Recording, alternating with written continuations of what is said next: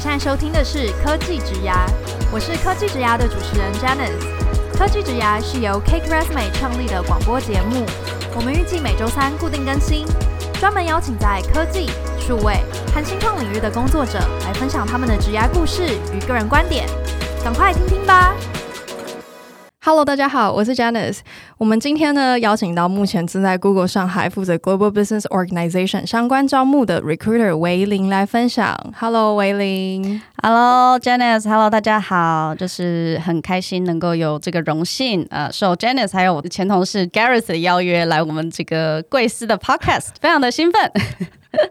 很开心，就是你你现在人在台湾，可以接受我们的访问了。嗯、那好，呃，我先跟听众介绍一下维林的背景哦。呃，维林他本来是成大历史与经济双主修，那他在毕业后，首先到了 Apple 上海担任 Talent Specialist，从事 Recruiting 相关的事务。那后来呢，就在二零一八年加入 Google，专注在大中华区，也就是北京、上海、香港和台北的 Non-Tech 人才招募。所以这当中的职位呢，就会包含 Recruiter、Corporate Finance。BD、Sales、Partnership 等职位。那二零二零年的时候，维林也曾经透过 Google 内部知名的一个 Culture Twenty Percent Project 参与了 Google 台湾的校园工程人才招募计划。听众朋友想要更了解维林的背景的话，我们在收听的单集简介中也提供了维林的 Key Resume Profile，呃，你们可以点进去看看。那现在呢，我们就会和维林开始访谈。那今天我们会着重在呃，比如说维林他个人的经历、Google 的二零二一招募计划，还有请维伶。带我们一起解密 Google 的面试流程，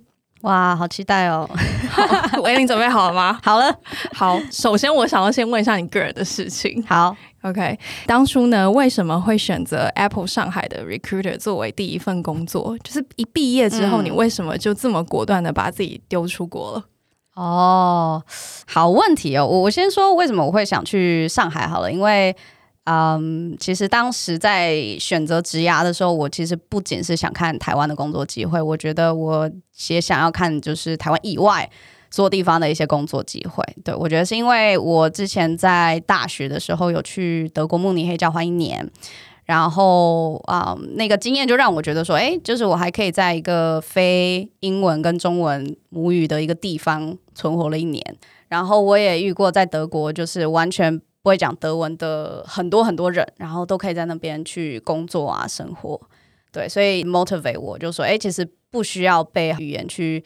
受限，就害怕自己嗯、呃、不能在这个地方去存活。其实很多方式你都可以活得很好，这样子，嗯哼，然后就让我觉得说，其实我可以在世界任何地方去工作，所以嗯、呃，我觉得有一点像是变成一个从台湾人之外，我还是一个 global citizen。所以我就觉得自己也想要去呃世界其他地方看看啊，就有工作啊，然后去了解一下外面的情况。所以当时我在找工作的时候，其实嗯订阅了很多，比如说海外实习啊、海外工作的一些求职版，对，然后我也呃有投过一些就德国的机会啊等等的。所以就是觉得说不一定要一定留在台湾，当然也有找台湾的工作，然后。当时就是因为有 follow 那些嗯海外求职版，然后就看到了这个 Apple 的机会。就他们当时因为他们的 retail business 在中国要很快速的扩张，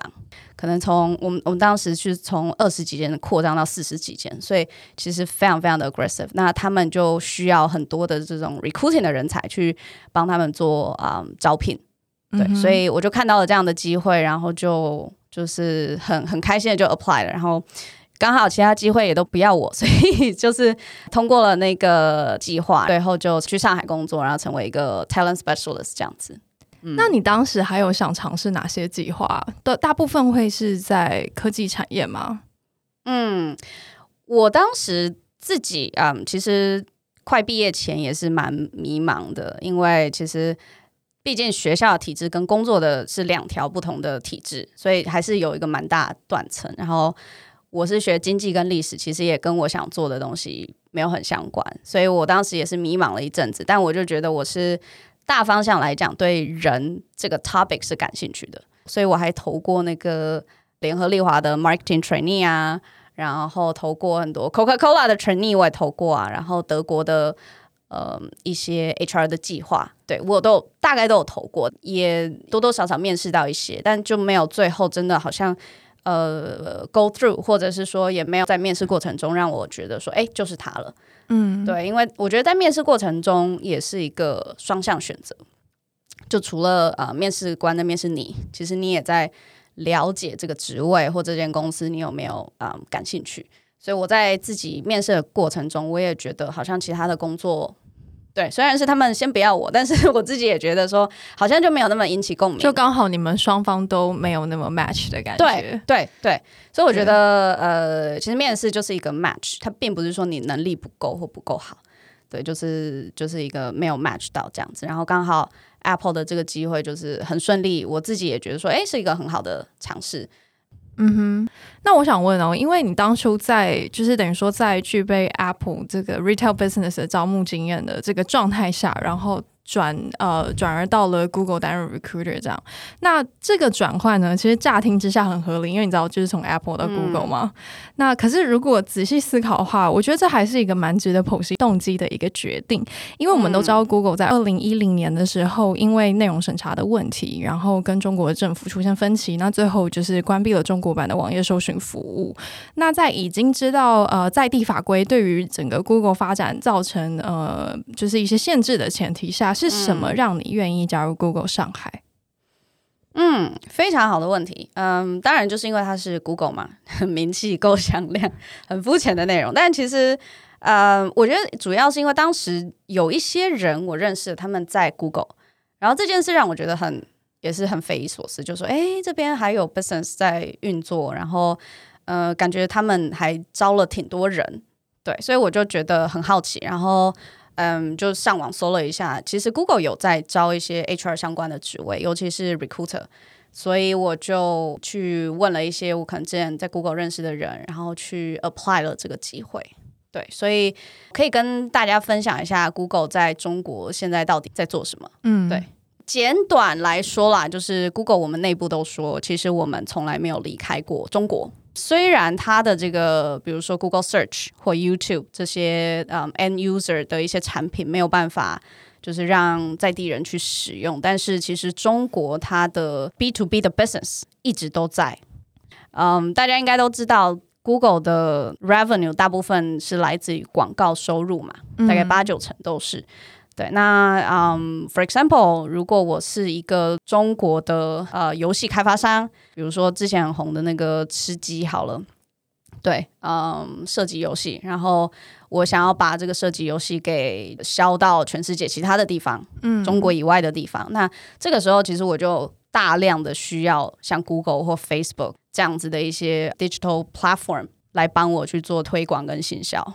中国的业务部门都是 focus 在这块，而且呃发展还挺不错的，因为现在中国非常非常多的新兴的 business 出来，然后他们除了赚自己就是国内的人的钱，他们也想要赚全世界的人钱。我记得我一八年加入的吧，嗯，那个时候好像我在上海的这个陆家嘴的 office 才五层楼，然后现在可能已经有八九层了。对，所以这个扩张其实还是蛮快，就代表快要翻倍的一个扩张。对，就是它的 potential 还是很好，而且我们今年也持续在呃有大量的招聘这样子。嗯哼，然后北京我们有一个 AI center，是专注在一些 machine learning 上面，然后 TensorFlow 啊等等的。呃，就我所知，我也有听说一些 engineer 的同事在协助一些 Google Pay 在印度的 business 啊、呃、的 app 的开发。对，然后还有一个我觉得蛮大的一个重点，也是在这个硬体，对 supply chain，因为我们现在 Google 其实也有很多的这种硬体设备，像是 Pixel Phone 啊，或者是我们的笔电啊，或者是 Nest 呃等等的，所以也有一大部分是 supply chain 在在中国。OK，所以讲 monetization 的话，嗯，比较多是帮在地企业做 B to B 的 service，其他的部分就是一个人才汇聚的地方，比如说它是一个 AI center，或者是中国去 support 你们整个硬体设备的 business 这样子。对，OK，那呃，我好奇维林你在中国呃 Apple 还有 Google 这两家科技巨头从事人才招募这呃四年半左右的时间中，嗯，呃，你在中国有什么比较特别的观察或心得？这一题其实很多，就是我面试的 candidate 他也会问我，我这边可以稍微分享一下我的浅见啦。我觉得 for Apple 的话，它更多是一个 top down 的公司决策跟文化。那 for Google 的话，我觉得更多是 bottom up。会这么说呢，是因为我觉得 Apple 更多的是它可能在总部上面，它有很多的一个决策或对产品的一个创新。然后他再把一些他们呃研究下来的一些觉得是好的一些产品啊，好一些好的一些 policy，再从总部然后去把它放到世界的其他地方，但可能更多的决策都是在总部那边。嗯，那我觉得 Google 的话，它。蛮啊、我蛮喜欢的，就是说它其实，在各个 regional 都有很大的创新的动能，然后有一些你可以自己去 come up with 的一些 ideas 跟改变，然后你可以去 initiate。比如说我在啊、呃、Greater China 先 initiate 了一个可以改变我们效率的一个 project，那可能做的不错，然后我就可以推到 APAC，甚至让整个 Google EMEA 啊，然后北美都去 adapt。对，所以。我觉得在 Google，我它的 flexibility 很大。比如说好了，之前就我们现在很常用的 Gmail，嗯哼，它其实之前只是某个 Google 员工他做的一个 internal communication 的 project。对，然后他就是把它做做出来，只是为了说他可能觉得呃这东西很有趣，然后想要花时间心力去做。其实跟他原本的开发的 project 也没有什么相关，嗯，对。但因为他就把它弄出来，然后就获得不错的回响，哎，结果公司看到的价值，就把它推向一个 to C 的一个产品。对我，所以我觉得这也是一个很好的 example，就是说其实。嗯，Google 它有很多的这种创新啊，内部的一个动能是来自于呃一般的员工。这让我想到，就是这两个不同的文化，确实也让嗯这两个企业在推出他们产品跟服务的时候。给人很不同的感受，因为比如说 Apple 的话，嗯、因为它是很很 top down 的，所以它是会有一个很强烈的 image，你知道它的产品会大概长怎么样，或者是就是它会有很主要的支线，然后全球的呃消费者会非常的清楚。但是 Google 的话，因为它也保留了一定程度的弹性，让大家可以去做一些在地化的事情，或者说你可以知道这个 market 它需要什么，你就给它怎么样的东西。嗯、所以 Google 的 service 反而啊、呃，你或许当然大家还是知道，比如搜寻引擎。然后啊、呃、，Google Play 或甚至你刚刚提到 Google Pay 这样子，嗯，对，但是呃，感觉它的服务就是更环绕式的，all around you，嗯，就是你几乎在各个方面，生活中的各方面都会发现，哎，原来 Google 也有切进来做这个，然后这个可能起因是某个员工他的 twenty percent project，嗯，我我觉得这跟公司的 focus 的产品很有关系，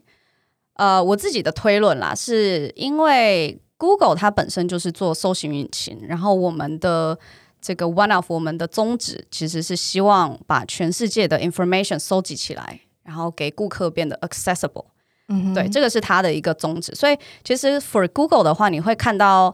嗯，它的这个弹性比较大，以及说你可能比如说这个科技职涯已经有好多好多之前的 Googler 有来过，为什么呢？就是因为 Google 它比较 open。你可以去做很多的 share，嗯、对，他不管是你在公司内部还是你在外部，他们都觉得说，哦，我们的这些 information 我不怕你知道，哦，我觉得可以可以让就是 share 给大家啊，甚至是我们也把很多我们招募的一些 secret 的一些啊流程啊，或者我们看的哪些点，我们全都放在网络上，对，嗯、然后。呃，也是因为它的这个产品，我们是搜寻引擎，我们想要把这些 information 都给尽量给到 public。对，嗯、那 for Apple 的话，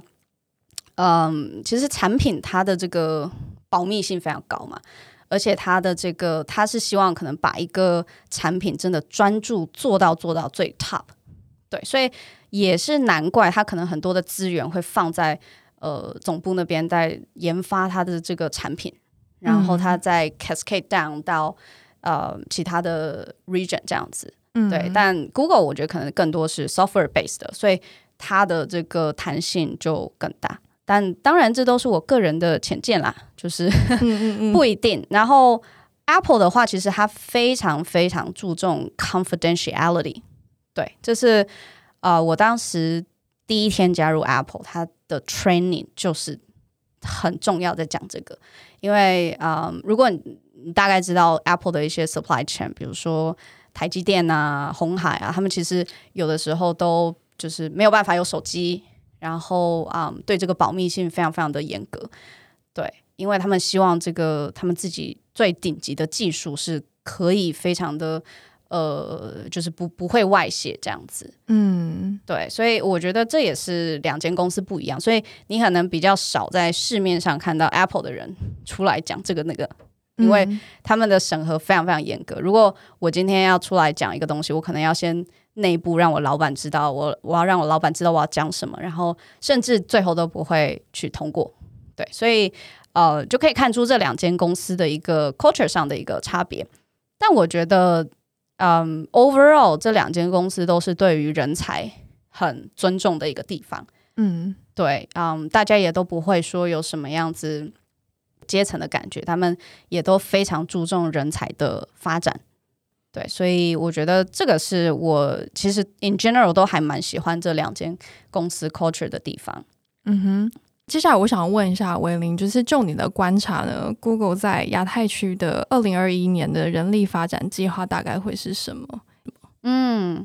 其实现在大家也可能去搜寻的话，也都知道，就是现在亚太区的很大的一个 focus 其实是在印度的市场。嗯哼，对。那如果说是跟啊、呃、台湾或 Greater China 比较相关的话呢，我觉得以 tech 的领域来讲好了，我觉得会是在 hardware 上面。比如说，我们有招很多的关于啊、Pixel 或 Nest 的一些 hardware engineer 或者 software engineer。台湾的话，我们会有 data center 的一些职缺，以及说硬体里面有一些 supply chain 的部分，还有甚至是 Google Cloud。那如果讲到 non-tech 的话呢，其实嗯、呃、sales 的职位，我觉得现在还是发展挺好的，尤其是我们现在有招。Specific 两个岗位，第一个是 Agency Account Strategist，另外一个叫 Key Account Manager。这两个 Sales 的 position，我们在上海啊、北京、台北也有，对，也有类似的一个职缺。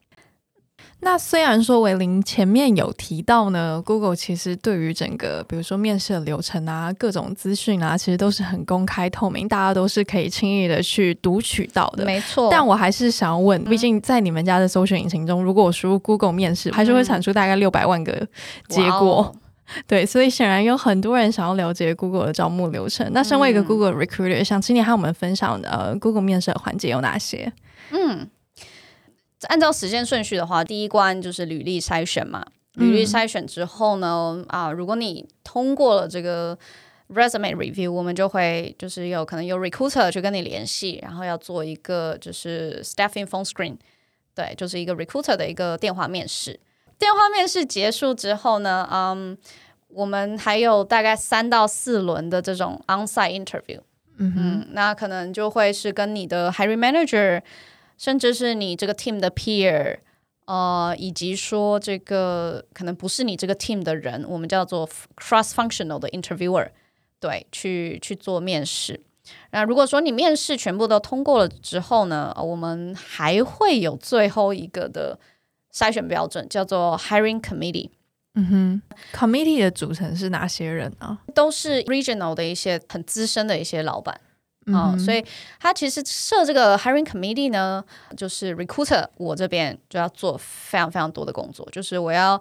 呃去收集 interviewer 非常非常 detail 的 feedback，然后我可能还要准备一些 candidate 相关的一些材料，或者是 candidate 如果在 resume 上面有一些问题，比如说他有一些有几个月的 gap。或者是说换工作非常非常频繁等等，其实我 as a recruiter 我都需要去要到更多的 information，然后把这些 candidate 的资讯放在 hiring committee 去 review 的一个呃我们叫 packet，对，有点像 candidate portfolio，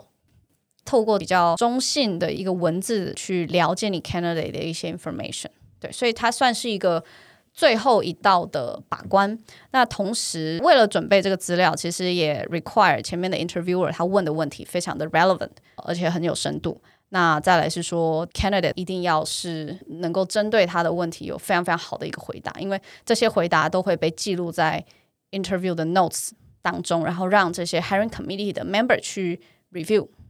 对，所以它是一个嗯，希望可能更透过一个 objective 的 review 的方式，然后来确保你这个人其实是一个 good for Google 的 candidate。这个 process 其实会让 Google Recruiter 在内部的呃 exposure 是很很高的，因为你们最后会需要很频繁的跟这些 regional head 去做一些沟通讨论，然后甚至他可能有一些咨询会需要再跟你 clarify 啊，然后你们要再说明这样子。嗯，对我我觉得这个观察非常好，因为其实呃对很多人来讲，HR 就是一个比较你知道吗 operational 的一个工作，尤其 recruiter 可能就是一个。排排面试的工作，对，然后啊、呃，我安排面试，主管说好啊，那那就好了，对。但其实，在 Google 的 recruiting，我觉得，唉，累啊，我充分的感受到了。所以呃，我觉得它并不是一个很 operational 的工作，甚至我们现在是想要啊、呃、position 我们自己是一个 talent business partner。对，因为我们不仅是要去把关这个流程，然后我们要去呃 coordinate 可能不同的 interviewer 之间的一个意见，然后我们最后还要把这些嗯整理出来的一些资讯，然后把它很好的呈现在 hiring committee 的前面。所以其实我们的 power 我说真的会比较大，对，就是 hiring 呃 hiring manager 或或者 interviewer 他们都得要去呃可能是听我们的一些建议。然后，in order 我们真的才能够找到这个好人才，才能够真的把他把他 hire 进来。嗯嗯，对。但另外一方面来讲，就是就是还还蛮多东西 要要要要写要交，对，要去做的。所以，OK，我我记得我当时呃加入 Google 之后，我发现哇塞，我竟然要做这么多事，然后我就。突然对我的当时的 recruiter 就是觉得很很感谢，觉得很 respect，对，我就觉得 respect，然后我还特别去聘他，密他说，哎呀，就是谢谢你，我知道，终于知道你多辛苦把我招进来这样子。OK，对啊。那我想问维林，就是因为你刚刚分享了 Google 整个面试 process 里面，其实有很多不同的关卡，那你们有统计过哪一个环节的淘汰率最高吗？嗯，对，嗯。我觉得关卡来讲的话呢，呃，还好。但是我想要分享的是，我们某一种面试的方向，对，可能会就是淘汰掉很多很多的 candidate。那，嗯，因为 Google 其实它就是对 globally 来讲，我们看人的标准就是那四个，嗯。呃，我可以稍微分享一下，然后我 focus 在一个那个大魔王那个部分。对，嗯、所以这四个分别是这个 General Cognitive Ability 啊、呃，我们简称叫 GCA。然后第二个是 Role Related Knowledge，我们叫 RK。第三个是 Leadership，第四个叫 Googleness。对，嗯、呃、Role Related Knowledge 其实很很好，它就是 hard skill 的东西。对对对，比如说你是面 finance，哦、呃，你的之前的这个啊、呃、finance 的 skill，啊、呃，或者你 engineer 的 skill。对，嗯，那 leadership 的话呢，其实就是可能看你更多的是你的 command，然后你是不是能嗯 motivate others，能不能够就是 let everybody work with you，对，或者是你们能不能够啊、呃、好好的去 manage stakeholder 等等的这些比较需要展现你 leadership 的能力，嗯，嗯，并不是说你一定要过去是 leader 等等的，或者你是 project lead 等等，对，那。最后一个 Googleness 其实就比较像是文化嘛，文化方面 culture fit 或 culture add 就有哪些特质，呃，会让你就是在 Google 这间公司会能够好好的发展，就是你可以活得比较快乐，然后 Google 有你也会很快乐，这样。Yes，没有错，对，呃，比较比如说 teamwork，或者是你有自己一个 growth mindset 等等的，嗯，这些都可以归类在 Googleness，然后。对，所以讲完这些，我就要讲到这个大魔王，就我刚刚 第一个提到的叫呃 GCA。其实我加入之后听到这个名字，我完全不知道他在干嘛。对，所以其实 我可以想象很多人都都对这个字其实觉得，哎，到底在讲什么？嗯，但我觉得可以把它很好的呃简化，就是你的沟通表达以及你的 problem solving 的 skill。嗯嗯哼，对，就是。就是比如说好了，你可能完全没有做过这个呃 finance 的工作，但是你如果有很好的 problem solving 的能力，你可能嗯 somehow 可以用比较快的方式去去摸索，然后去 leverage 一些 resource，然后最后去呃最后去把这个成果产出出来。对，所以它跟你过去的经验其实是，嗯，不一定有什么相关。我们想要看到就是你解决一些陌生陌生问题的时候，你你怎么去达到这样子？这让我想到，他他是不是可能会问说？呃，比如说他是他随便讲一个情境，然后讲一个、嗯、可能一间路边的什么咖啡店，嗯、然后他叫你随便就是去预估说，那这一间店他可能营收会是怎么样的，然后就是看，嗯、虽然你可能不见得是 sales，搞不好他是问一个 engineer，但他就是看他说怎么去评估，他是从那个呃所在的地点，然后可能来往的人流，嗯、就是看他提出哪一些线索这样子。嗯有点像是一些 consultant consulting firm 会问的那种 case study 的问题，我觉得跟 consulting of case study 非常像。OK，对，嗯，只不过你刚刚提到那个去估它的什么流量啊，我觉得那可能有一点点像费米问题。对，就是费米问题，就是说，哎，那呃，台北市一天卖出几杯星巴克？嗯啊、呃，等等这种问题。对，呃，现在 Google 基本上不太会问这样子的问题。那现在都问哪些问题呢？呃，就如果以你刚才举的咖啡厅为例好了，嗯，那他可能就会问你说，哎，你那个你家隔壁的那个咖啡厅，那你要怎么让它的营收翻倍？嗯，对，那你这个时候可能你就会去做你刚才的预估嘛，你去 analyze 他现在的情况，预估完了之后，然后呃，你可能会开始从各个面向去思考说，哎，我是不是有办法呃，用一些新的 idea，然后 Based on 他在的地段，然后 based on 一些 demographic，我可以怎么样的去更好的去提升他的营收？嗯，对，所以其实跟 consulting 的 case 也是挺 similar，给你一个 scenario，给你一个问题，你要怎么样子去 come up with 一些 feasible 的 solution？嗯，对，这个会是在所谓我刚才提到的 GCA 这样子的问题，我们会特别去去关注的。那你觉得一个 applicant 要怎么去准备这个 GCA 的环节啊？嗯，好问题哦。嗯，第一点，我觉得就是你听到这种问题的时候，绝对不要慌，然后不要马上就不要马上就是想到什么就讲什么。对，因为这种问题就是很 vague，然后又很大。对，所以我都会建议我的 candidate 说，你就跟 interviewer 说，哦，你需要一点时间思考。哦，然后建议他们现在，我说 candidate 可以拿纸跟笔啊，去 sketch 一下你的一些 ideas。然后第二点的建议的话，我建议是说，在想解决方案的时候，你要有一些 support。比如说，你咖啡厅营收要翻倍嘛，你不能就说哦，我想做 A，我想做 B，我想做 C。你还要告诉我说，哎，为什么你想要这么做？对，就是我想要听到说，你 solution 背后的这个逻辑是什么？你。到底是透过了什么样的 analysis 去 come up with 这样子的一个最后的 solution？呃，最后一点的话呢，我会建议大家就是在回答的时候要很有 structure，因为这种问题真的是太 vague 了，基本上各种想法你都可以给出来。那如果你要给想法的话，建议真的是要有一个基本的 structure，让 interviewer 能够 follow 你的这个 communication。比如说最基本的 structure，你就说哦。第一点，我想做什么？第二点，我想做什么？第三步，我想做什么？这是一个简单的 flow，或者是你甚至可以用一些 consulting 的，比如说他们爱用 missy 啊，就是说，哎，那我想要看，我先从什么 aspects 来看？我先从这个销售量来看，我先从如何获取新客来看，以及来 maintain 旧客来看。对，嗯、所以就是你可以用一些你觉得你熟悉的一些方法论，对。对，来帮助你的回答更像是真的一个 proposal。对，那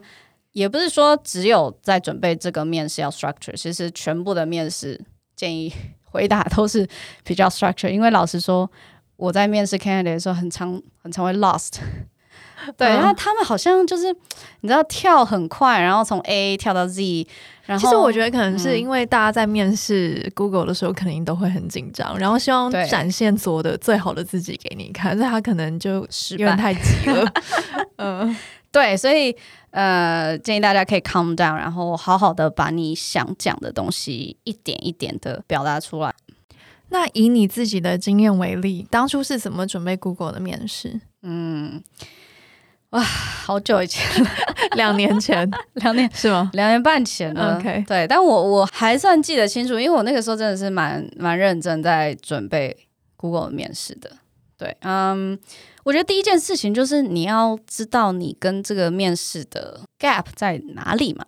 因为老实说，我当时虽然在 Apple 也是做 recruiting，但是我只是做 recruiting 的前面的一小部分。那 Google 的这个 recruiter 的职位，它其实是包含所有的面向，就 recruiting 所有的面向，所以等于说我的经验没有办法很好的去涵盖 Google recruiter 这份工作。那我就了解到说，其实我没有没有很多实际的 relevant 的经验，但是我可能可以去呃有一些 transferable 的 skills。对，我可以让面试官去了解到我有这样子的一个 potential，嗯，所以我其实当时蛮认真在准备，就是因为我觉得有一个 gap 在那边。那我自己是把它当一个面试专案来经营。我我记得我当时还 create 了一个 Excel 的档案，然后就开始把我觉得一些有有用的资讯全都全都列进去。对，就有点像在做一个 project 啦。嗯，那我第一步的话，其实我真的就是去好好的读。我的 job description，嗯，呃，我记得我当时还把它印下来，然后用那个那个彩色笔啊去 highlight 一下，我觉得我看到哪一些他要的一些，嗯，就是你猜想他的一些应用情境来讲，嗯、这个技能是最重要的，对，就是你设法去推断这个 JD。对，比如说他上面提到说，可能他想要有啊、excellent 的这种 stakeholder management 经验等等的，我就我就把它哦 highlight 下来，会有 project management 经验哦 highlight 下来，对，然后呃我就把这些我觉得 highlight 下来的 skills 或者什么 data analysis skills，然后放在我的这个 Excel 的 sheet 里面，嗯，然后我就想办法去找我过去工作经验能不能够 prove 我有很好的 stakeholder management 的能力。的例子，嗯、然后我就左边写哦这个 stakeholder management 的 scale，然后右边就写我想要去 prove 的故事。嗯嗯嗯嗯，我、嗯、这个故事就会写哦，写我当时在做什么，遇到什么挑战，但 eventually 我怎么克服这个挑战，然后最后得到什么样子好的成果。嗯，对，这个是一个一个逻辑。然后嗯。我觉得这几步都是在收集资料跟准备。那第二步我就是上那个 Glassdoor，对，所以我就用 Google Recruiter 这个关键字去搜，然后搜到很多的一些我觉得不错的资料，然后我全部把它 download 下来，然后再好好的去分析，是说，哎，那比如说有好多人都被问到，呃，类似 A 能力的 skill，对，那我就我就自己也去特别多多准备一下。这块的部分，然后也是因为我之前 Apple 这个 recruitment 的经验，所以我对于这种招募的 logic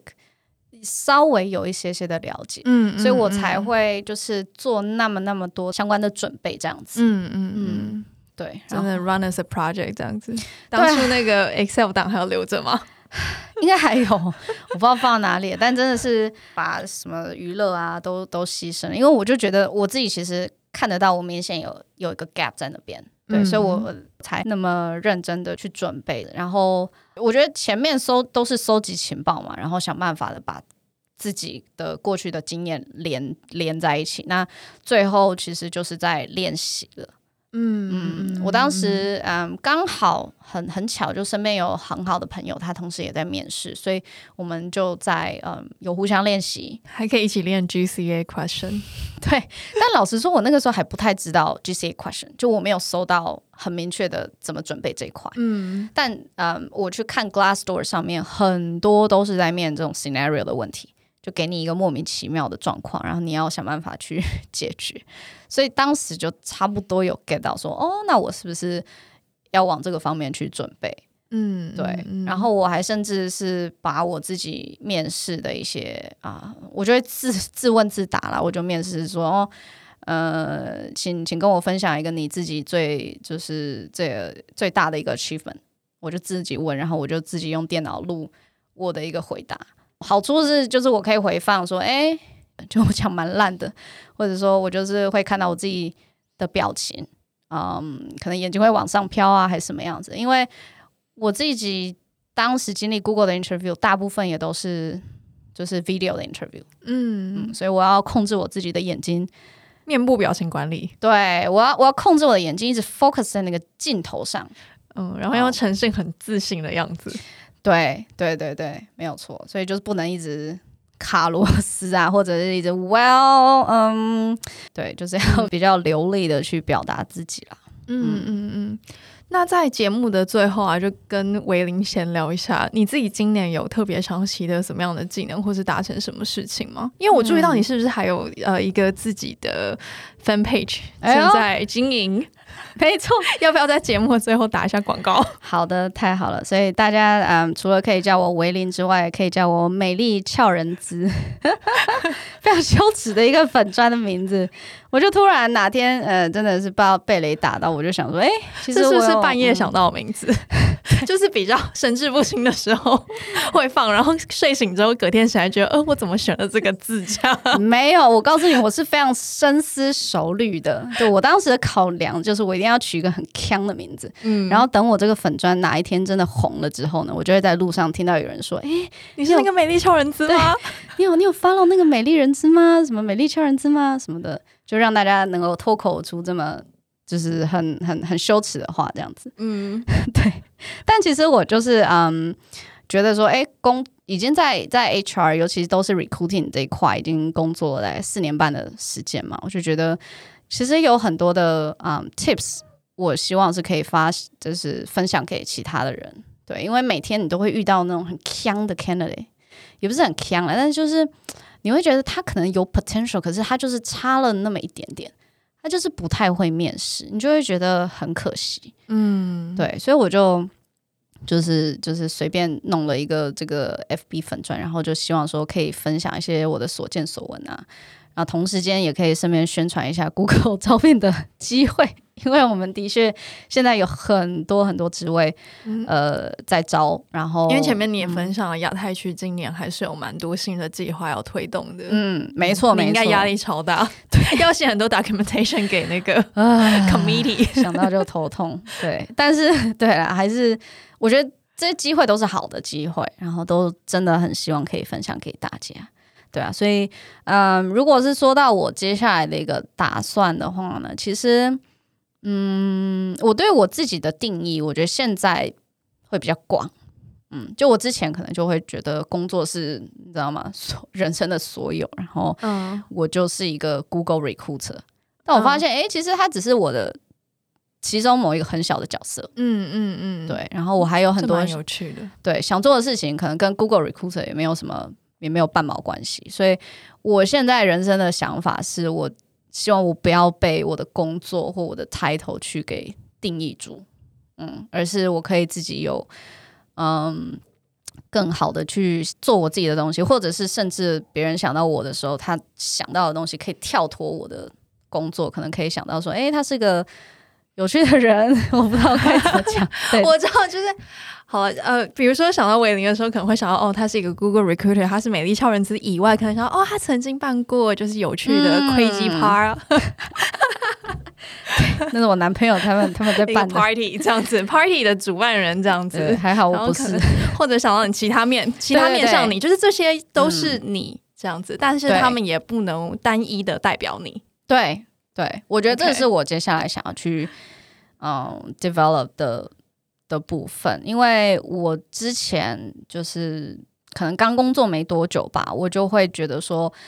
就是我我我要在工作当中好做好多好多事情，然后嗯，在工作当中我一定要得到很好的 review 啊，什么什么之类的。但后来发现，哎，其实我心里还有很多其他东西我想做。那、嗯、对，其实啊、嗯，工作只是一个很小的部分而已。嗯，就是感觉你今年给自己的弹性比较大一点，对自己宽容了一点，宽、嗯、容，然后对自己的对自己的认识也更更广，就不再用很单一狭隘的，就是这种社会所谓的职业啊来去定义自己。嗯嗯嗯，非常的 inspiring，好希望明年还有机会可以再。找你回来，可以、啊、听听你到底今年经历完这些之后，有有什么新的想法？我们可以变成一个灵性的节目访谈，很棒。对，我之前也去那个呃冥想啊，然后呃有参加一些课程，对，然后甚至是我现在发现 Google 自己内部很多 resource 在，嗯、呃，在关于就是 realizing self，或者是在于这个嗯你自己这怎么怎么了解自己的。True Color 等等，这让我想到之前我们其实访问过，就是 Google 支持的那个 Community，嗯、um,，WTM Woman Tech Makers，他们好像有一个 workshop 叫做 I'm Remarkable，就是有点类似的，啊、是对，对我、嗯、我自己现在也是这个 I'm Remarkable 其中的一个 facilitator 哦，对，所以.嗯，他他这个 program 我觉得真的蛮好的，就是可以让。女生，呃，它主要 focus 在一些 minority 的 groups 上面啊，所以不只是女生，嗯、有的时候男性也是 minority，对，然后就是代表性不足的族群们，嗯、对，对，我们希望说可以透过这些 workshop 让大家更好的去，嗯，realize 到自己的价值，以及更敢为自己去发声，嗯。嗯。挺好的，好哦。那我们今天的访谈就到这边，非常感谢维林的分享，耶！谢谢 Janice。然后喜欢的话，记得订阅、按赞、开启小铃铛，然后也帮这个美丽俏人资 follow 一下哦。谢谢大家的收听，接下来科技只要谈论可能会为大家带来更多有趣的内容。如果你喜欢我们的 Podcast，欢迎订阅、追踪和分享。我是 Janice，大家下次见，拜拜，拜拜。